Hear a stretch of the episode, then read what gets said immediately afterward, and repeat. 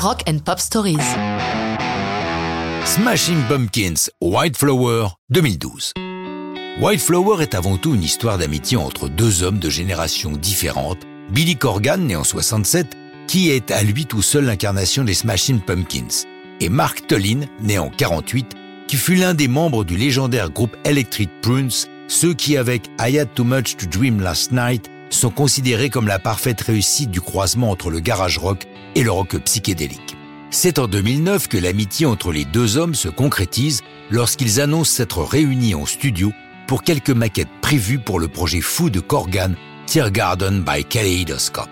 J'ai eu l'occasion de vous en parler à propos de Song for a Son, qui fait partie des 44 chansons publiées 11 par 11 en téléchargement gratuit. La collaboration entre les deux hommes est annoncée comme étant sans limite. Tullin devenant membre à part entière des Smashing Pumpkins.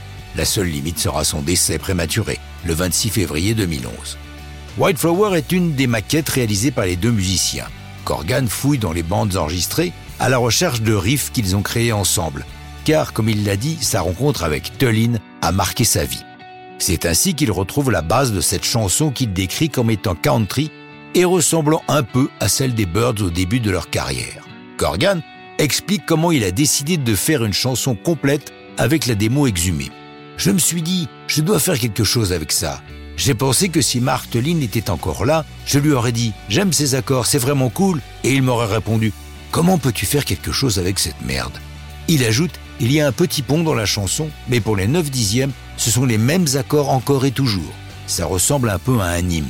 Je l'aime vraiment beaucoup, car elle me rappelle les bons moments avec Mark et combien il m'a influencé.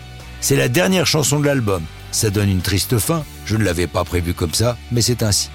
Car finalement, White Flower ne fait pas partie du concept Garden by Kaleidoscope que Corgan met temporairement sur pause.